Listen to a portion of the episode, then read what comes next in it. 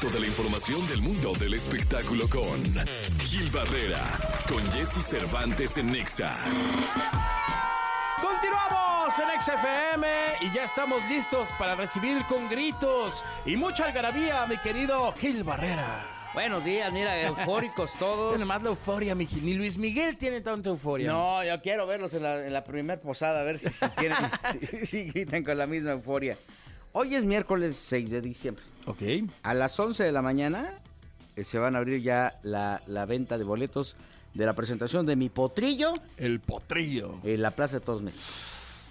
La verdad es que el concierto pasado estuvo espectacular. Sí, oye. La neta.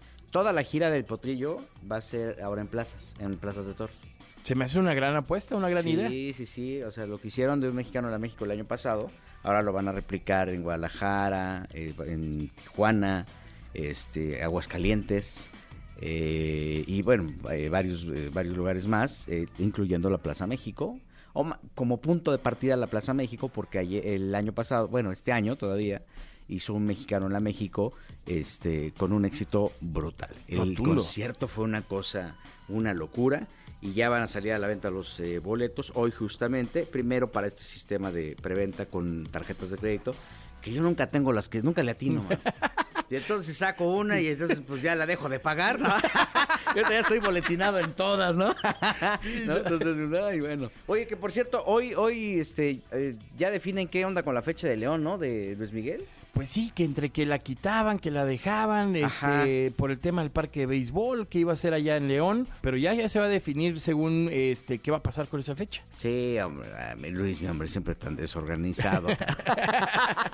Oye, pero qué bien se ve Luis Miguel, caray. O sea, la verdad es que físicamente, eh, vocalmente, musicalmente, el espectáculo, la neta ves a un Luis Miguel diferente. Aunque sea precoz, ¿no? También. Digo, de una, una hora 45. Lo están cuidando, ¿no? Sí, Que- es una gira grande. Habría que explicar un poquito eso. O sea, realmente lo que están haciendo es proteger que tantas fechas que tiene, pues las terminen, ¿no? Porque el cansancio físico debe ser brutal. Estar brincando una hora y fracción o dos horas en el escenario es un desgaste tremendo físico, emocional. Y pues se, se tiene que moderar. La gente esperaba más porque está acostumbrada a ver conciertos. Como el del maestro Alex Lora estuvo en Monterrey el fin de semana. Cantó cuatro horas. Ay, Cuatro horas. Cuatro horas. Y te puedo, les puedo confirmar que eh, eh, ya presenta un cansancio. Que de hecho eh, tuvo que frenar y decir, ya párenle. Ayer se hizo incluso entre, entre lunes y martes se hizo unos estudios porque eh, sí el cuerpo le dijo, oiga maestro, Sí. bájele, ¿no? Es que también ya hay que, ya hay que adaptarse a- al, al- al- al tema de salud del cuerpo, porque ya no, ya no es la misma energía. No, no, no, y digo, eh, a él, a él, él- él ama lo que hace, ¿no? Sí, el oficio que tiene lo eh, eh, forma parte de su ser, ¿no? Y a él, para que lo bajen, pues es complicado, él no se quiere bajar porque él, sí va dispuesto a satisfacer a, a la gente que paga un boleto, pero también la misma salud, el mismo cuerpo les dice, eh, para, ¿no? Revísate y, y- y ya eh, decide qué es lo que vas a hacer. El- el- el- el- la, la presentación en Monterrey me comentan que sí fue un... un- sí generó inquietud porque eh, bajó cansadísimo el escenario. Claro. Este, no se notó. Digo, Paul McCartney hizo también lo propio, tiene 81 años, este, y también llevan un, pues una vida muy intensa de tantas presentaciones y de tantas cosas que hicieron en su juventud, pero pues sí se tienen que dosificar porque el maestro Lora lleva, lleva presentaciones consecutivas en, este, en los últimos cuatro semanas que este que, las podría hacer, que un chamaco no las aguantaría, ¿no? Sí, no, y por hoy ya los artistas de antes están hechos de otra madera, mi querido Gil. Sí, sí, sí, cuando menos pues co- comían frijoles más este auténticos. Más, más auténticos, justo. Muchas gracias, Vigil. Los escuchamos en la segunda. Buenos días a todos. Continuamos aquí en XFM. Estás en XFM 104.9 y en la gran cadena EXA.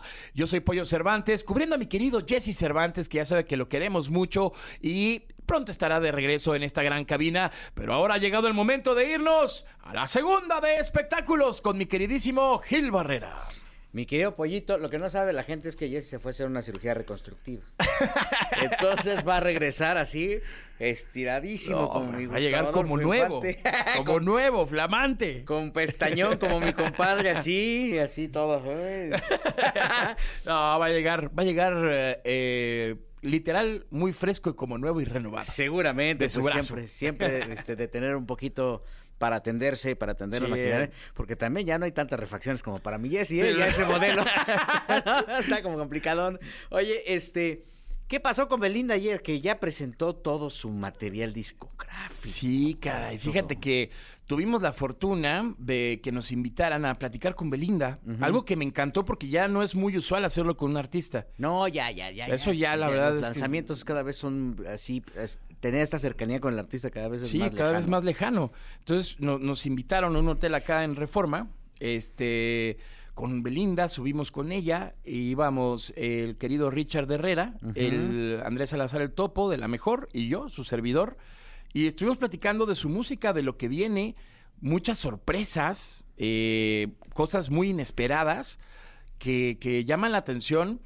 Pero lo que más me llama la atención es que todo está muy bien hecho. O sea, se juntó con verdaderos profesionales para encarrilarla a realmente proyectar lo que ella quería.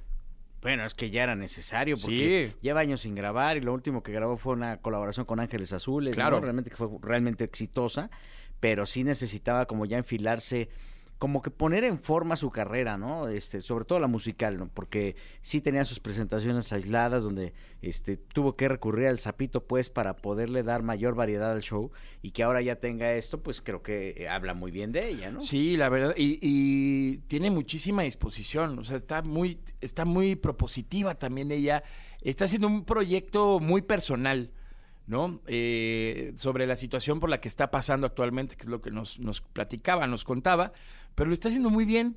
O se sea, personal, emocional. Emocionalmente, sí. Y musicalmente, sí, sí Musicalmente. crees que es global, o sea, sí. Sí, ¿eh? Sí, sí la vi como muy conectada con lo actual. Ajá. O sea, la vi muy conectada con, con lo que está pegando hoy por hoy. Y ella es- está escribiendo las rolas, eh, está produciendo con gente que le, que le sabe muy bien a los géneros que está manejando, porque no nada más es un género, son varios, Ajá. ¿no? Y, y, pues, muy bien, la verdad, muy bien por Belinda. Felicidades a Belinda, que, que está trabajando duro para su nuevo material. Qué buena onda, mi querido pollito. Pues mira, en síntesis, qué bueno que este, le está yendo bien a Belinda. Qué bueno que nos pasaste todo. Yo venía preparado con otra cosa, pero mejor. Ese chisme está mejor. Claro que sí, Miguel. Muchas gracias, Miguel. Buenos días a todos. Buenos días. Continuamos con más aquí en XFM.